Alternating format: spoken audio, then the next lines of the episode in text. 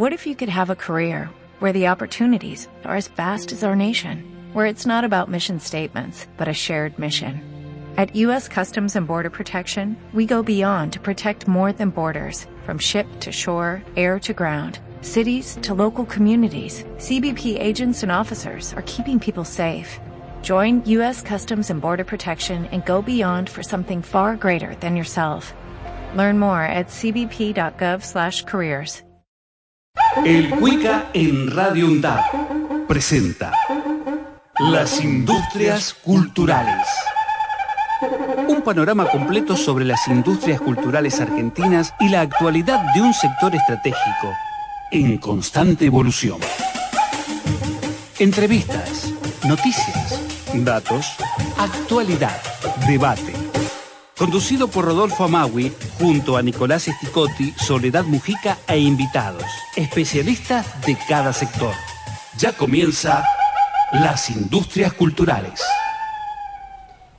Unos días atrás eh, suscitó una polémica bastante interesante en el Parlamento en relación a un proyecto de ley del senador Pinedo.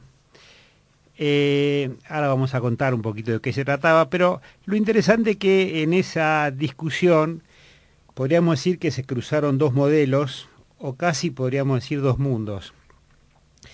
Por un lado, el tradicional sector de las industrias culturales, productoras de contenidos escritos, musicales, audiovisuales, que hasta hace un par de décadas, no mucho más, distribuían esos contenidos exclusivamente en formato físico, libros, CD, DVD. Y del otro lado de la disputa están las plataformas, los motores de búsqueda, distribuidores de contenidos digitales, son las empresas del siglo XXI, Google, Amazon, Facebook. Desde hace años se viene dando una pelea entre ambos, entre ambos tipos de empresas, las que producen contenidos culturales y las empresas de la web. Estas segundas, las de la web, suben o permiten subir contenidos que producen los otros, a los que la mayoría de los casos no les pagan por el uso de esos contenidos. Hasta ahora una editorial, una compañía discográfica o una, un estudio de cine podía exigirle, por ejemplo, a Google que bajara un contenido del que tenía propiedad y Google tenía que hacerlo. La propuesta de la ley de Pinedo era que eh, solo eso se podía hacer si había un orden del juez. Sabemos los tiempos de la justicia y sabemos que prácticamente esa ley se hubiera vuelto como una traba que una editorial o una discográfica pudiera accionar contra Google o contra Facebook para defender sus, derechos. Eh, hay que tener claro que esta disputa entre empresas, porque estamos en principio hablando de una disputa entre modelos de, empresas, este, y para a mi entender el primer grupo tiene razón porque invierten, eh, producen contenidos eh, y su única defensa es tener algún derecho sobre esos contenidos. Habida cuenta, creo que ya lo dijimos en este programa, que eh, hay un promedio de que las familias argentinas gastan el 5% de su presupuesto en conectividad de, de, Internet. Y lo que circula en Internet son muchísimos contenidos culturales y las empresas que los producen no reciben nada. Ahora, de esta discusión, evidentemente, el que queda fuera es el usuario.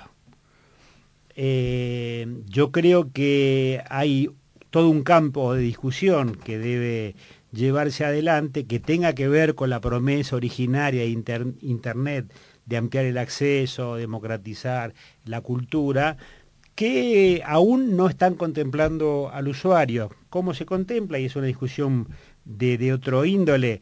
Eh, bajando las, eh, los excesivos años de protección de las obras culturales, creo yo, eh, poniendo un fondo de cultura digital que deberían pagar las empresas de la web, este, porque si imagínense lo que es el 5% de recaudación del presupuesto de cada familia argentina, es una enormidad de plata y realmente la llevan olímpica esa, esa situación.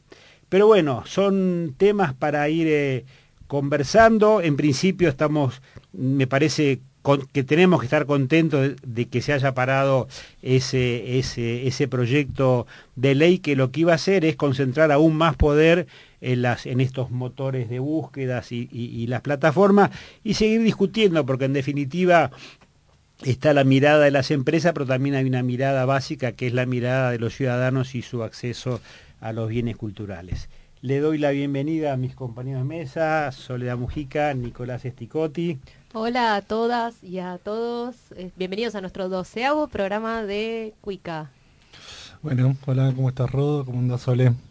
Eh, saludo a Sebastián Espano, nuestro productor, y a Lautaro Jambra, que está en los controles. Y efectivamente, en este programa docena, tenemos una invitada que de esto que hablamos recién sabe mucho y sabe mucho de otras cosas y es una infatigable trabajadora por la cultura y por la edición. Estoy hablando de María Teresa Carvano, que es actual presidenta nueva de la Fundación El Libro, es directora además de la editorial Imaginador e integra desde hace tiempo el Consejo Directivo de la Cámara Argentina del Libro. Hola, bienvenida. Hola, buenas tardes y muchas gracias por la invitación. Muy bien. Bueno, Teresa, contanos un poquito, este, hace años que venís transitando la actividad de la Fundación El Libro, ahora sos la presidenta y mucha gente sabe lo que produce la, Fundación, pero contanos un poquito qué es la Fundación. No, no, decía que es primer presidenta mujer de la feria además. de la fundación. De la sí. fundación. De la fundación sí. Eh, bueno. Acorde a los nuevos tiempos. Yo sí, yo siempre eh, vengo haciendo una aclaración con respecto a eso porque es cierto primera presidenta mujer de la fundación, entonces parecería como que la fundación por fin se acordó de las mujeres, ¿no? Pero en realidad la fundación siempre fue una institución inclusiva para las mujeres, porque tuvo durante muchos años una directora de feria, Marta Díaz, que hizo de la feria podemos decir, casi lo que es hoy. Un ¿Mm? ejemplo de matriarcado, diría. Bueno, lo decís vos, Rodolfo. pero en el buen sentido. No, no, está bien, está bien, sí, está bien. Y luego la siguiente directora al retirarse Marta fue Gabriela Adamo. Entonces, y en todas las comisiones de trabajo hay muchas mujeres. ¿Qué es la fundación? Bueno, la fundación, cuando uno recita un poco esto, dice una entidad civil sin fines de lucro, pero básicamente es una institución de instituciones, porque reúne a eh, las instituciones del completo sector del libro, de la cadena de valor, desde la SADE, que es eh, la Sociedad Argentina de Escritores, o sea, desde los autores, las dos cámaras que reúnen a los editores, eh, la FAIGA, que es la Federación de Industrias Gráficas, o sea que ahí ya vamos a imprimir el libro, y finalmente los libreros, o sea que es el paso final donde el lector se va a encontrar con el libro. Eso es la fundación en cuanto a su composición. Misión fundamental, promoción del libro y la lectura. Y es la organizadora, bueno, durante muchos años, la organizadora de la Feria Internacional del Libro de Buenos Aires y la Feria Infantil, y desde el año pasado eh, de siete ferias, mm. porque fue la Internacional de Buenos Aires, la de Rosario, eh, la Feria Infantil en Tecnópolis, en el Centro Cultural Kirchner, en La Plata, y Merlo, Merlo, y este año, eh, digamos que la feria grande también en La Plata bueno, ¿qué se siente presidir eh, una institución que organiza el evento cultural más grande de la Argentina? Como primera cosa es un honor. Esto hay que decirlo porque así lo sentí yo en el momento de la elección.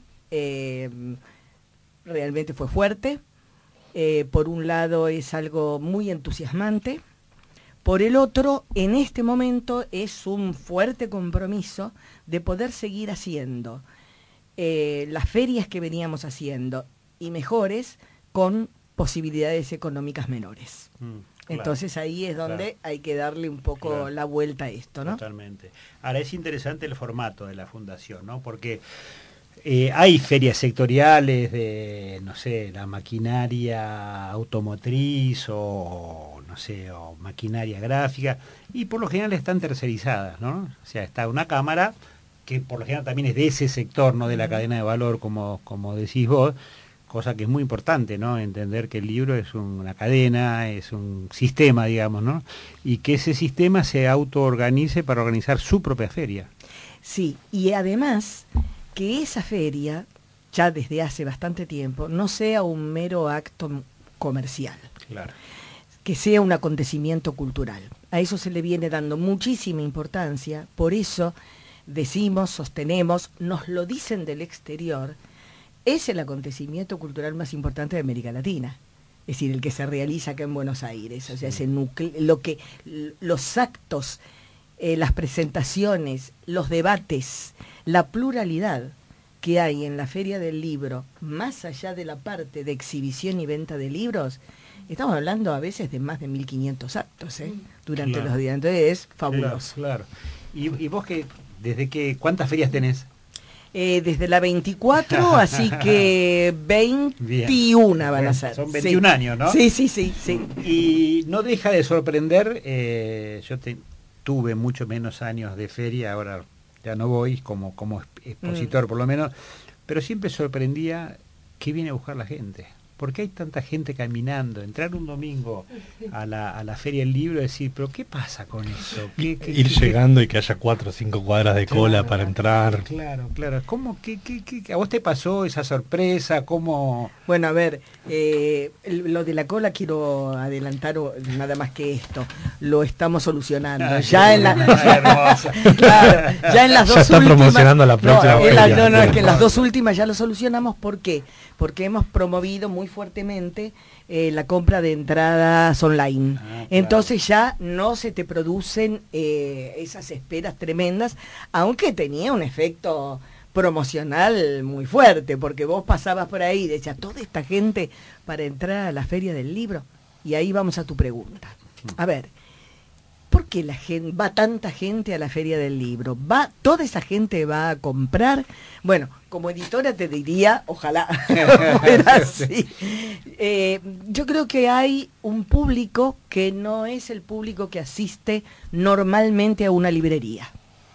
Es decir, ir a la feria le permite pasear entre libros, tomar los libros, ojearlos, mirarlos, que por ahí alguien puede decir, bueno, en una librería también, pero está la posibilidad de que se te acerque un vendedor, te pregunte qué estás buscando, y entonces a veces hay como, en algunas personas, un cierto pudor, así van a tener la respuesta adecuada. En cambio, la feria es algo libre. Y sinceramente, pasear entre libros es hermoso. Sí, porque estás paseando entre mm, mundos diferentes, contenidos, autores. Eh, es muy especial, la verdad que es muy especial. Sí, es una experiencia maravillosa la feria en ese sentido. Igual, Tere, también en, estos años eh, la feria tiene dos, dos áreas, para quienes no conocen, hay un área profesional y, eh, y un área eh, para el público en general. Y el área profesional ha, empezado a modificarse bastante con los cambios tecnológicos y demás. Hace un rato charlando fuera del aire eh, charlábamos de eso. Y, eh, y en simultáneo, ¿qué, ¿qué, acciones están desarrollando para fortalecer ese espacio? Sí, perfecto. En eso también tengo que decir, este, y ustedes van a decir, uy, acá está este, hablando, promocionando la feria, pero la verdad, realmente es así. Eh, Argentina con esta feria se ha puesto eh, a la vanguardia de ferias internacionales en cuanto a determinados servicios que se le brindan a los profesionales durante ese espacio de dos días y medio, que son las jornadas profesionales, donde tenés la feria completamente armada, es decir, todos los stands, todos los libros en exhibición, no ingresa el público y tenés la visita de profesionales del exterior y del, de la Argentina. Profesionales, sí, libreros, distribuidores, pero también agentes de derechos, traductores, ilustradores. Entonces, son dos jornadas y media explícitamente dedicadas a el negocio editorial, em, ya sea la venta del libro físico, Y aquí es donde se produce probablemente, cuando hablábamos de servicios y de cambios, la Feria de Buenos Aires desde hace tres años eh, empezó a brindar, desde hace cuatro, empezó a brindar un servicio a los compradores nacionales que llamamos la logística gratuita. Entonces, libreros de todo el país, pero esto es fundamental para los libreros del interior, eh, obtienen, comprando esos días, allí, si compran ah, en el momento cash o con un cheque, no importa, pero si hacen el pago de lo que se llevan en ese momento, con un 50% de descuento y la posibilidad de, tienen un espacio donde poder despachar una cantidad de kilos gratuitamente, lo cual le sirve para su negocio mucho, pero no solamente hay que mirarlo de ese lado, también sirve para las pequeñas editoriales, que quizás el librero no tiene cuenta con ellas, no se animó todavía a vender el fondo de ellas y entonces lleva, digamos, de muestra cuatro o cinco títulos para probar cómo le va. Eso en lo nacional, pero agregamos hace dos años el mismo servicio de logística gratuita para compradores internacionales. Y entonces DHL le da el servicio, bueno, se lo da la fundación, ¿no? claro, Pero Este, a través de DHL. No, es muy importante porque mm, fíjate que uno de los grandes problemas que tiene el sector editorial, como casi todos, pero en el editorial se da mucho porque conviven grandes empresas con muy pequeñas, es el de la distribución, de la logística y sobre todo eh, como Dios atiende en Buenos Aires, en todos los rublos y en el editorial, no sé si más que, que otros, pero muy fuerte. Eh, seguramente hay editoría, hay algún librero de Neuquén o de Zapala que no tendría ninguna posibilidad de recibir determinados libros porque tiene que esperar que ese distribuidor de Buenos Aires vaya allá, le ofrezca, le abra la cuenta, entonces tener la, la, contacto directo Bien, vamos a ir a, una tanda y después vamos a hablar de temas por ahí menos entusiasmantes, pero del día que es cómo está el mundo de la edición en Argentina. Vamos a una tanda. Eh, la semana pasada eh, salió una declaración que entre otros la firma Mempo Giardinelli, Claudia Piñeiro, Luisa Valenzuela, María Rosa Lojo, Elsa Osorio, Guillermo Martínez, o sea, escritores de talla, de experiencia, de conocimiento del mundo editorial eh, y describir una situación muy preocupante de la edición, de la falta de ventas, de la falta de nuevos proyectos. Y están ellos preocupados claramente como autores, como diseñadores, por su futuro profesional. ¿Cómo estás viendo el, sector de la edición hoy en Argentina? Bien, eh, yo el otro día hablaba en, una entrevista y decía que era agónico y que de pronto puede sonar muy fuerte esa palabra, pero para muchas editoriales eh, pequeñas y medianas también es una situación muy, muy, muy grave, muy preocupante, porque además no se sabe cuándo se detiene la caída de ventas porque no es que estamos mesetados, no, no, no, no, sigue cayendo. Y se estima la proyección de este año que va a finalizar este año, el 2018, con un 14% sobre lo que ya viene cayendo. ¿Qué pasa? Esa nota que salió eh, de Mempo Giardinelli y este colectivo de autores, eh, traductores, etcétera, em, reacciona también en función a las notas que se publicaron una semana antes por el informe que hizo la Cámara Argentina del Libro.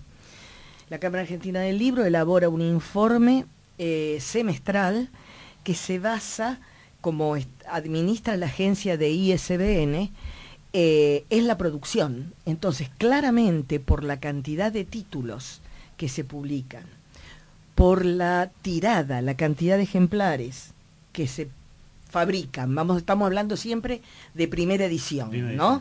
Nada más que de primera edición. Ahí la Cámara puede, y después de una encuesta que hace con sus socios, la Cámara per se mm. puede tener los valores en cuanto a producción, los valores en cuanto a ventas, los valores en cuanto a concentración, a autoedición, muy interesante. Y los números que arrojó este primer semestre de 2018 fueron verdaderamente graves. Y vienen siendo graves, pero el tema puntual es ese, que lo sigue siendo y que no se ve la recuperación. Sí, y uno sospecha que hay mucha librería, mucho editor que viene aguantando al límite, ¿no? Total. ¿Eh? que bueno, que había un pequeño colchoncito o había una dinámica que cierta inercia, pero ya hoy creo que está parada y está moviéndose, es como si uno se baja y empuja el auto, pero llega un momento que ya no Llega un momento que ya no. Eh, hubo un dato que lo dio el entonces del año pasado, el presidente de la FAIGA, Saco, que la industria había perdido ah, eh, 5.100 puestos de trabajo en cuanto a imprentas, ¿no? Sí, también salió el dato de que cerraron ya más de 50 librerías, Exactamente. Este, no es un dato menor. Nosotros el año pasado, cuando hicimos el informe Cuica, este, habíamos entrevistado también a a muchos trabajadores que están terciarizados, porque el sector del libro en muchos casos utiliza diseñadores, correctores que no forman parte de los planteles de las empresas. Y eh, todos ellos decían que, se les había bajado la cantidad de, trabajo y demás. O sea, el sector está no solamente perdiendo puestos en blanco, sino toda la, cadena de producción que, mueve el libro, ¿no? Así es. ¿Y quién sale a socorrer a los editores? Me, imagino que algún ministerio. Ninguno, por el en, el en este momento nadie. Eh, se ha dado una situación también que es que ante lo tan preocupante de la realidad, eh, las dos cámaras de editores que hace tiempo que hacen su camino independiente, porque nuclean... Los sectores distintos. Las grandes editoriales la CAP, las pequeñas y medianas la CAL. Bueno, se han unido para ir a plantear estos temas, estos problemas y pedidos de algún tipo de ayuda, de solución, de facilidades. Nos está hablando de subsidios. El editor no quiere vivir del Estado, porque no es ese el tema. O sea, quiere seguir produciendo libros.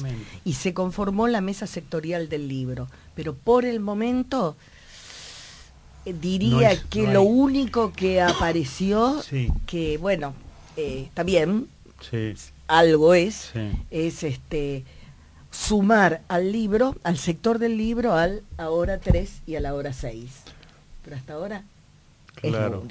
O sea que la promesa de libros libres todavía no, ha funcionado muy bien y ha traído más penurias que... Eso fue un gran mito, pero bueno, ya es un tema de historia que algún día con datos sobre la mesa y con discursos de quienes decían que había un miedo metafísico en Argentina y cosas que son realmente para hacer un sainete, pero me, preocupa, está bien ahora tres, ahora seis, está bueno, pero todos sabemos que cuando hay crisis lo primero que deja de consumirse son los bienes culturales.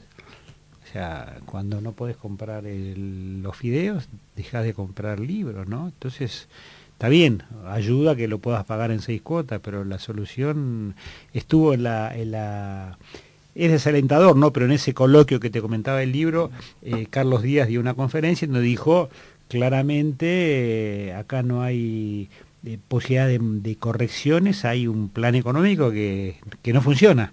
O sea que, que muy, está bien, cada uno de su sector tiene que pedir, está clarísimo, entiendo, entiendo el rol tuyo Seguro. de la CAL y eso, pero uno lo ve un poco sin ese compromiso institucional y dice, claro, Díaz tiene Carlos Díaz, y mira que sabe de, edición, ¿no?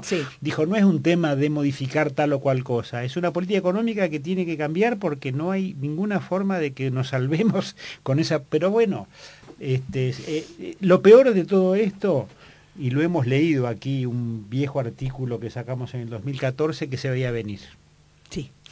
Es cierto. No. Hago una, consulta un poco más desde el, desde el desconocimiento que el Estado era un gran comprador de libros en algún momento y creo que ya el primer, en 2016, el primer año del gobierno eh, de, Macri, eh, ya eso bajó. que Sí, el Estado fue un fuerte comprador de libros hasta el año, hasta principios del año 2015. Es decir, 2014 fue fuerte, principios de 2015 hubo, quedaba una parte de compra y después directamente ya no. Eh, volviendo a lo que dije antes, no es que el editor está pidiendo que el Estado vuelva a comprar libros para salvarse, no, porque no compró a todas las editoriales, sino que el sentido que tenía esa compra de libros era que en todas las escuelas del país, todos los chicos, fuera la condición que fuera, de escuelas públicas, pudieran tener los mismos libros que se tenían en Buenos Aires. Y bueno, y eso desapareció y la compra, hubo una pequeña compra de libros de texto, pero muy reducida y después un ofrecimiento, sí, de compra de libros de literatura en general para escuela primaria, pero fijando un precio realmente eh, inadmisible, ¿no? Imposible. Tere, ya que hablamos de promoción de la lectura, Contanos un poco qué, es esto que lanzaron la semana pasada de Leer ah, Puertas, el libro lo hace posible. Ah. Bueno, eso fue este, realmente una experiencia bárbara, porque em, la Fundación pudo hacer, eh, junto al Consejo Publicitario Argentino, una campaña que eh, el eslogan es leer abre puertas, el libro lo hace posible. Y quiero decir que ese eslogan sale de un estudio que se hizo, de una investigación que se hizo casi al comienzo de la campaña, que era eh, con, bueno, con focus groups, eh, tomando una franja etaria y viendo por qué leen los que leen y por qué no leen los que no leen, ¿no? Entonces, de las razones que empezaron a aparecer, eh, apareció esto de a dónde te transporta la lectura. ¿Qué te abre la lectura? Eh, y de ahí fue el te abre puertas y bueno, y el mm, instrumento que lo hace posible es el libro. Eh, fueron dos años de trabajo eh, intenso con el Consejo Publicitario Argentino, que es una institución muy prestigiosa, que solamente hace campañas de bien público, sobre salud, sobre educación, sobre temas sociales. Entonces, que hayan tomado el tema de la lectura y el libro como eh, un fuerte desafío para hacerlo al nivel que lo hacen ellos, porque no es una campaña para promover la compra de libros, de ninguna manera. Entonces, eh, a nosotros, a la Fundación, eh, yo participé de, prácticamente todas las reuniones, ¿no? Entonces, ah, por eso lo digo con mucho entusiasmo también, porque aprendimos muchísimo porque en el sector no estamos muy acostumbrados y no debemos eh, sentirnos orgullosos por eso, ¿no? No estamos muy acostumbrados a investigar. Es decir, nos basamos mucho por la experiencia, ¿no? Es decir, ciertas percepciones, sí, Y acá se hizo una investigación y de ahí fue surgiendo y de ahí sale la campaña. Muy saludable porque además eh, hoy en día cada vez se lee más distintos formatos. Exactamente. Entonces, bueno, ¿qué pasa con ese, ese, ese, esa lectura eh, para que se transforme en una lectura de mayor calidad en lo posible, ¿no? Sin duda. Eh, me parece, sí, sí, es un momento súper interesante cuando se hicieron las encuestas de hábito de lectura, dio eso, un alto nivel de lectura entre los, entre los argentinos. Sí, sin calificar qué se leía, ¿no? Qué, ¿no? Sí. Podía ser este correos, podían ser eh, revistas, podían ser folletos, pero uno a veces piensa que el acto de lectura es un acto natural y no lo es. No es natural. No, solo que tenés que saber algo, que es saber leer, estar alfabetizado, sino que hay que disponerse también a leer. Eh, precisamente una, una cosa que nos conmovió mucho a los del sector del libro es que una de las cosas que salieron en los focus era, eh, era gente joven, ¿no? La que participaba el hecho de que la lectura de pronto era un espacio de calma en medio de este mundo y estas vivencias de todo rápido, todo muy fácil. Y eso nos sorprendió. Y es así, porque cuando vos tomás un libro, aunque sea un libro de estudio, ¿eh? que te va a costar, no importa, pero vos te aislaste con eso y sos vos y el contenido. Sí, claro. Yo siempre recuerdo una charla que tuvimos hace poquito con Sole que contaba que su hijo, que es un chico tranquilo, ¿no es así? Que cuando agarra, cuando agarra el celular o la tablet se pone como loco de ansioso. Y seguramente ante un libro no. No, claro. Yo, eh, el, otra vez que vino, no me acuerdo ahora el, nombre, pero que, que, estaban bajando contenido de libros a digital. Ah, sí. Eh, que él decía que bueno, que había un gran, un, ¿cómo se dice? Un gran grupo de niños que estaba, que leía de esa manera. Yo pensaba que que en mi caso no, y es algo que por ahí defiendo, porque es el momento también de, de, bajar. Muchas veces yo comparto un libro con mi hijo a la noche, por lo general, todas las noches comparto un libro. A veces, de, a veces eh, que, es de historias, o a veces también alguno que sea de BOB o alguna cosa más, ¿no? De, juego. Pero es el, el, conecte con, con, eso que a él lo, lo tranquiliza. Y no sería para mí lo mismo, para mí, no sé, eh, en un soporte digital. No, no es lo mismo. Ayer salió una nota, no sé si era de ayer, pero eh, la, ponele una semana atrás, en The Guardian, ¿sí? que hablaba de este, cómo es la forma de leer en lo digital, pero además cómo se está leyendo actualmente. Que le pasás por encima un poco a las letras. Claro, claro, claro, claro, sí, sí, que sí. con el libro físico no.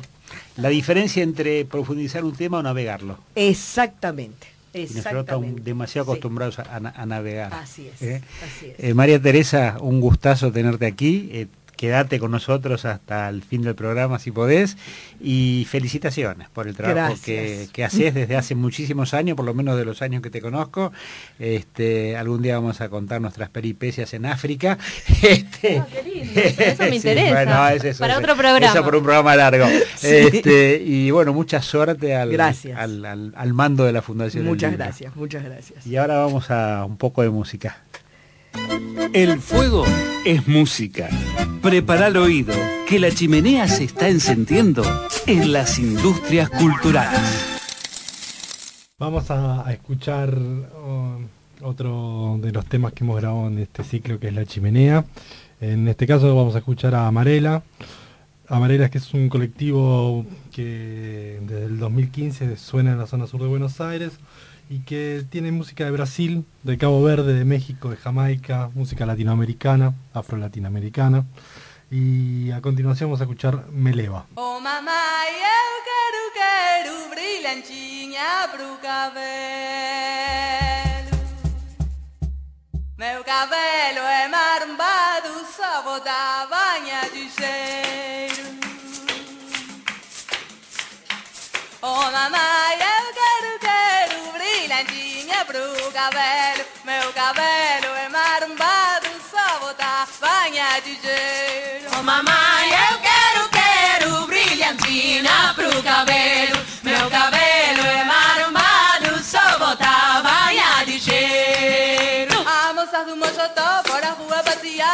jogo do bilhar em capital do Maceió. Jogar no nominal, telegrafa pra Pinha deu Bartiumé. De jogar o futebol. E é Bartiumé. De jogar o futebol. Quero a chave do portão pra destrancar no jardim. E o galinho da alecrim, traguei Rosanam. Calo de manjericão, e andago da brilhantina, laranja da li. Laranja lima. Laranja. Laranja. Laranja. Laranja. Laranja.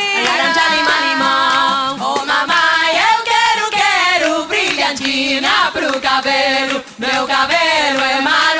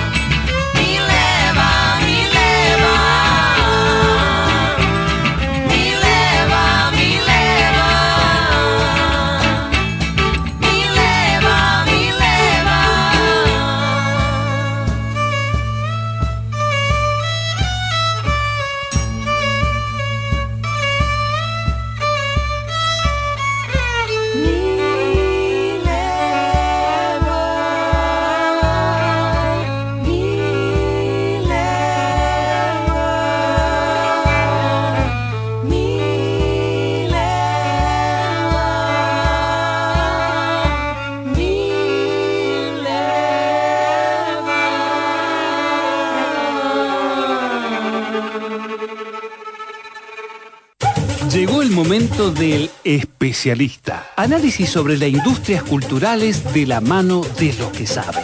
Estamos en línea con nuestro especialista en videojuegos, eh, Alejandro Iparaguirre, que como especialista en videojuegos no se materializa, sino que se conecta vía éter. ¿Cómo andas, Ale?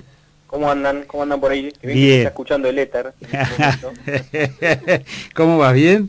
Bien, muy bien, muy bien. Bueno, Eh, eh, acá estoy presente de forma digital, pero muy bien. De forma digital y casado. y casado, obviamente, se claro. casó Como Ale. no puede ser de otra manera. Mira vos. ¿Cuántos cambios desde la última vez que viniste, Ale? eh? Y muchos cambios, claro. La vida pasa, la vida continúa y, y siempre haciendo cosas. Muy bien. Eso es importante. Y, y decime, ¿y el sector videojuego en qué cambios está inmerso? Que siempre viene Bueno, bueno, estamos, cosas. estamos en una época, estos meses, ya acercándonos a fin de año, que general se juntan varias exposiciones y varios eventos que se van haciendo. Así que tenemos el sector bastante revolucionado con los eventos, ¿no? Se hizo, ya pasó la, la EVA, la exposición de videojuegos de la asociación de ADVA. Ah, sí. La Fundación Argentina de Videojuegos hizo su, su primer eh, evento, su primer, la primera edición del evento Hub Videojuegos, que también fue hace poquito.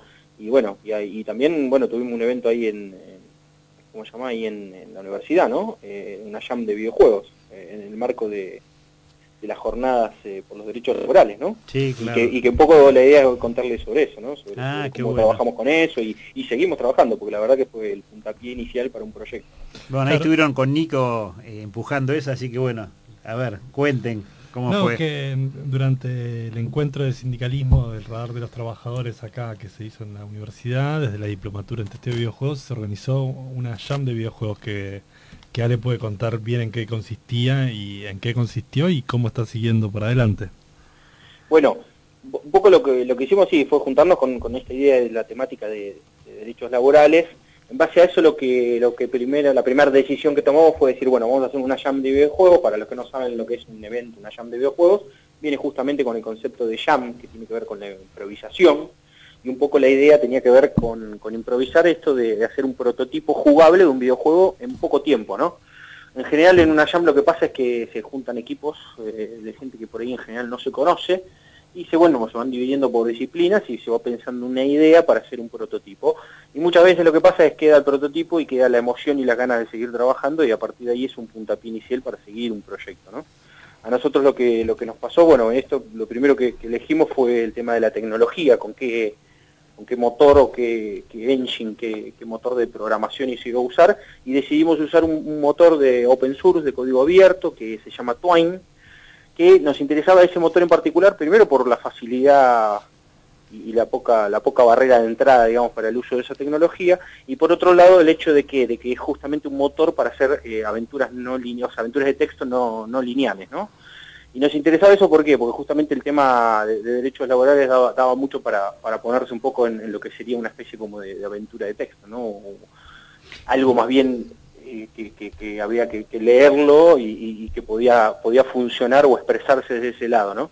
Y eso fue lo que pasó, empezamos con un proyecto y el proyecto un poco se planteó con la idea de ponernos en puntos de vista, ¿no? Tanto, y, y cuando se habla de derechos laborales, los puntos de vista con- con- concretos son en general el, el- el empleado y el empleador, ¿no? ¿Y qué pasó poco- ahí en esa relación, Ale? ¿Cómo? ¿Qué temas aparecieron en esa Y bueno, ahí lo que empezamos a hacer, algo que, que sucede muy interesante con, con los videojuegos es que en general uno tiene que ponerse a investigar sobre el tema, ¿no? Y algo que lo primero que empezamos a hacer fue eso, empezar a investigar cómo se fue, digamos, a lo largo de la historia ganando ciertos derechos, ¿no? Por decir, no sé, el derecho, no sé, a, las vacaciones, por ejemplo. Entonces, un poco lo que fuimos fue cada instancia, digamos, de interacción de, de esa experiencia estaba basado en un derecho que se había logrado, ¿no? Y, y- y lo que tratamos de hacer es la vivencia del- desde los de dos puntos de vista, digamos, del empleado y del empleador en relación a ese, a ese, a ese derecho, derecho ganado, ¿no? Entonces, a partir de ahí lo que fuimos haciendo es decir, bueno, cómo uno, digamos, puede ir tomando una decisión en base a empleado o empleador y en base a eso, cómo se fue viviendo un poco esa, esa cuestión, ¿no? Como rememorar en el juego esa- esas distintas instancias y esos derechos ganados a lo largo del tiempo. Bueno, Así que bueno, muy interesante. Obviamente fue un principio de un proyecto que, que sigue, que la idea es seguirlo, ¿no? Sí, recuerdo cuando en otra jam trabajaste sobre el tema de la discapacidad. Ah, sí. De un videojuego era manejar una, una silla de ruedas en una ciudad que era imposible andar. Entonces mostraba, sí, para para desmistificar eh, la idea de que solo ustedes fabrican cosas de, de muerte, ¿no? No, sí, totalmente. No, bueno, pero, a ver, un poco uno de los grandes poderes que tienen los videojuegos es este, esta posibilidad de que, de que, primero empezar que siempre uno está haciendo un juego, y cuando alguien juega está jugando, básicamente. Entonces es un poco jugar a qué, a ponerse en el lugar del otro, ¿no? Que algo que nos falta mucho, sobre todo los tiempos que corren, ¿no? Digo, el hecho este de, empatizar, ¿no? Los videojuegos hacen eso. Eh, te ponen en, la inmersión, hace que, que uno se ponga en un rol que en general no, no, no, no lo hace porque en su vida uno se dedica a una cosa y por ahí no hace todas. Y un poco los videojuegos te invitan a eso, a que y a probarte y ponerte en carne de otras situaciones para qué, para jugar y, y- y generar esa empatía y ponerse en ese lugar.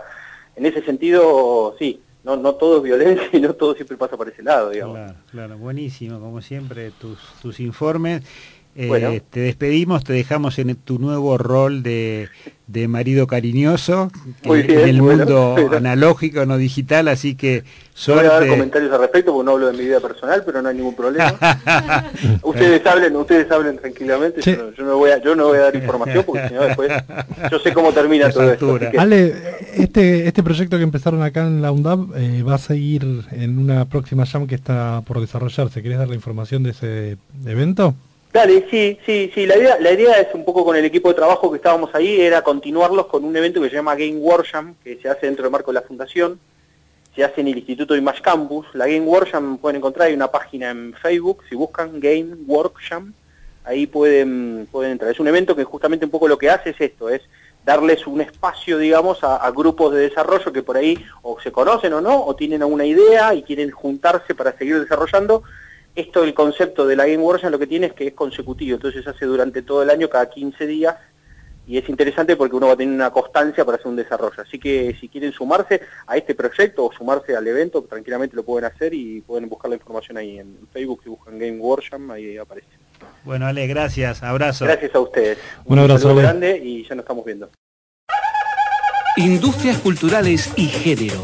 Dato y estadística para entender cómo se cruzan estas dos variables. Por Soledad Mujica. Bueno, hola a todas y a todos. Acá estamos de nuevo en la columna de Industrias Culturales y Género. Hoy vamos a hablar de dos cosas. Una primero es eh, sobre el Festival de Cine de Mar del Plata, 33 Festival de Cine de Mar del Plata, que fue entre el, de- el 10 y el 17 de noviembre.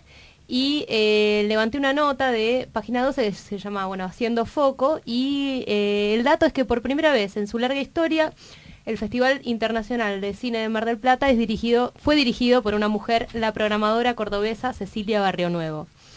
Eh, si bien el presidente sigue siendo José Martínez Suárez, que ya tiene 93 años cumplidos, Como la eh, hermana. como la hermana, que es Mirta Legrand, eh, lo cierto es que ahora Cecilia fue la cara visible y la responsable eh, de su cuidada y exigente programación, dice página 12, y eh, resalta algunas cosas que dijo Cecilia en relación a, mm, su nuevo rol. Dice, bueno, sí, eh, siempre hubo presidentes o directores artísticos hombres en el festival.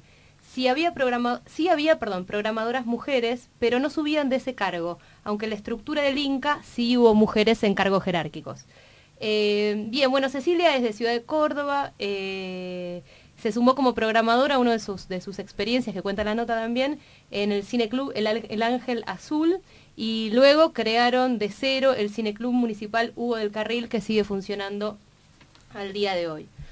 Eh, ella habla del rol, bueno, que dice que program- programar películas es bastante invisible, eh, tuvieron que se- seleccionar entre 3.000 películas, seleccionan 180, eh, dice que la programación está llena de líneas internas que nadie ve, pero existen, y que en este festival buscaron un equilibrio entre el cine más tradicional, el cine contemporáneo, y la atención a los nuevos realizadores. Bueno, una de las tensiones en las que se generaba históricamente es que se proyectaban más películas dirigidas por hombres que por mujeres, cosa que acá conversamos bastante, más o menos está en un 23% eh, el porcentaje de mujeres que dirigen películas en la Argentina, y siempre hablamos que en artes audiovisuales es un 10% las que están tras de cámara en otros roles, o sea que, bueno, acá eh, una de las tensiones era esta, eh, y dice, tanto en las competencias como en, en los jurados y en cada una de las selecciones del panorama hay un número casi similar. Y dos de las tres retrospectivas del festival están dedicadas a mujeres. Una es a Maya Deren, que es pionera del cine experimental. eh, y otra es Laura Huertas Milian, que es una realizadora colombiana que hace pie en el cine etnográfico. Y ella dice, bueno, no, no nos planteamos que hubiera un cupo femenino, efectivamente, pero sí tuvimos en claro que queríamos mujeres en todos los ámbitos, jurados, competencia, panorama, masterclass. Eh, y que no se trataba de que una película fuera dirigida por una mujer, sino que la mirada de género estuviera presente en el abordaje de los personajes. Y mm, algo novedoso que hicieron, eh, promovidas, eh, fue el foro de cine y perspectiva de género, porque siempre en los festivales había una mesa redonda que hablaban de la mujer y el cine. Entonces, bueno, quisieron correrse un poco de eso y, hacer un abordaje más amplio. Eh, y entonces, bueno, realizaron una acción que fue para cuestionar desigualdades sexogenéricas en la industria audiovisual y pensar estrategias, en las cuales estuvieron presentes Lucrecia Martel, eh, Marina Gleiser, Noemi Frenkel, Esther Díaz, Mercedes Morán y María Alche, entre otras. Bien, bueno, ya aconteció el Festival Mirá. de Cine, pero bueno, súper interesante. No Mira vos.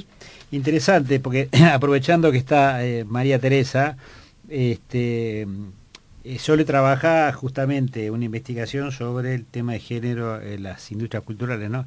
Y en el sector editorial, bueno, hoy por lo menos hay una circunstancia que la presidenta de la Fundación, María Teresa, la presidenta de la Cámara Argentina del Libro, son mujeres, ¿no? Ajá, Así es. así Este, es. Graciela Y- Rosemer, presidenta de la Cámara Argentina del Libro.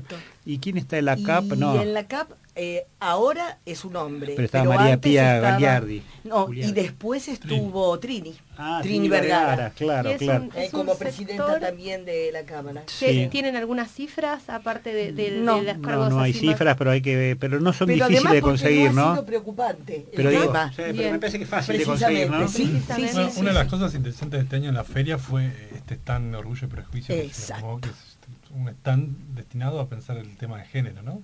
Y una exhibición especial para ese tipo de libros Así en es. Argentina, porque me parece que la Cámara, Ah, mira vos. pero la Fundación en ese sentido Sí. promueve un debate muy amplio Sí, claro, la perspectiva claro. de derechos. Y fue exitosísimo. y fue claro. muy exitoso, sí. Sí. Y, y- y hace un ratito hablábamos con María Teresa el tema de las bibliotecas, ¿no? Y ahí sí, de la CONAVI, que es la Comisión de Bibliotecas Populares, que desde hace unos años van a la feria con la posibilidad de seleccionar directamente qué libros compran con un descuento de un 50%. Y ahí sí ves la bibliotecaria. Hay bibliotecarios varones también, ¿no? Pero me parece que es, mm, no sé, debe ser un 70% de mujeres quizás, sí, claro. de mujeres, sí. Claro, sí. o sea que liga- ligado al libro, eh, ¿no? Eh, eh, hay, eh, hay una presencia femenina muy fuerte, ¿no? Esto que vos haces con tu hijo.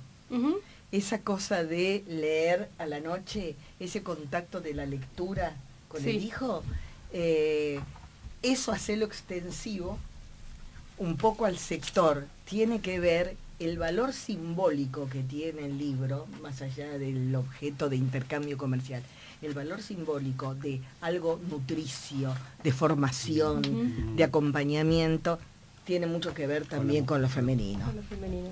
Bien. Bueno, por eso, y a mí es una discusión pendiente, el otro día leía que había una exposición del libre.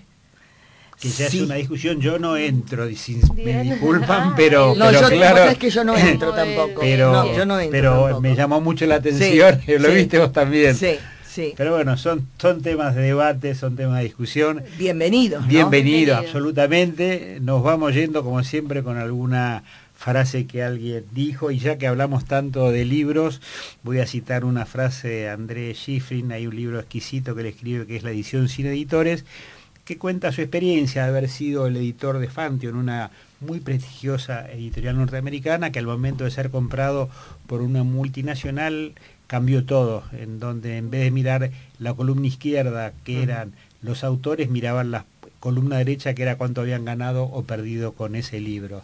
Y André, Andrés Schifrin termina diciendo, cuando los editores ya no pueden sentirse orgullosos de su producción, cuando ya no pueden justificar su carrera por los libros que han sacado a luz, buscan las compensaciones más cínicas para colmar esa brecha moral. Tenemos algunos viejos editores en un rol muy cínico de la Argentina. Hasta la próxima. Hasta la próxima. Gracias, Muchas gracias. por estar con Muchas nosotros. Gracias Tere, chao a todos. ¿No te encantaría tener 100 dólares extra en tu bolsillo? Haz que un experto bilingüe de TurboTax declare tus impuestos para el 31 de marzo y obtén 100 dólares de vuelta al instante. Porque no importa cuáles hayan sido tus logros del año pasado, TurboTax hace que cuenten. Obtén 100 dólares de vuelta y tus impuestos con 100% de precisión. Solo con Intuit TurboTax. Debes declarar para el 31 de marzo. Crédito solo aplicable al costo de la presentación federal con TurboTax Full Service. Oferta sujeta a cambios o cancelación en cualquier momento.